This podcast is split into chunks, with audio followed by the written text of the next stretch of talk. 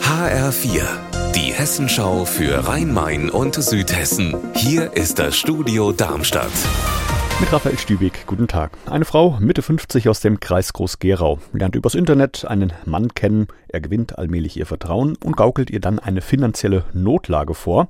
Die Frau nimmt einen Kredit auf und überweist dem Mann rund 40.000 Euro. Erst dann wird ihr klar, dass sie einem Betrüger auf dem Leim gegangen ist. Jetzt hat die Frau Anzeige erstattet, doch das Geld ist weg. HR-Reporterin Conny Bechstedt, diese Betrugsmaschen sollte inzwischen ja eigentlich jeder kennen. Warum haben die Betrüger trotzdem immer wieder Erfolg damit? Die Polizei hat mir gesagt, weil es in diesen Betrugsfällen eigentlich immer um Emotionen geht. Wie im aktuellen Fall, bei dem die Betrüger Liebe vorgegaukelt haben. Bei Schockanrufen oder dem Enkeltrick setzen die Betrüger ihre Opfer dagegen unter Zeitdruck und versetzen sie durch furchtbare Lügengeschichten in Angst und Schrecken. So reagieren die Opfer dann sofort und sind schnell bereit, ihr Geld an Unbekannte abzugeben.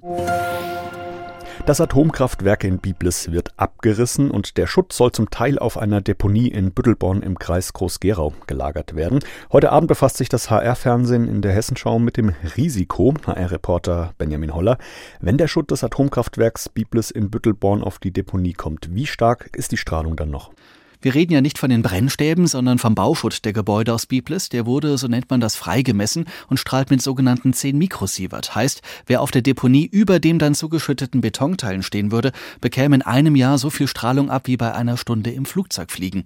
Das sei also ungefährlich, sagt uns der Strahlenschutzphysiker Joachim Breckow von der TH Mittelhessen. Und warum sieht die Landesregierung keine Alternative zu Büttelborn für den Atomschutt?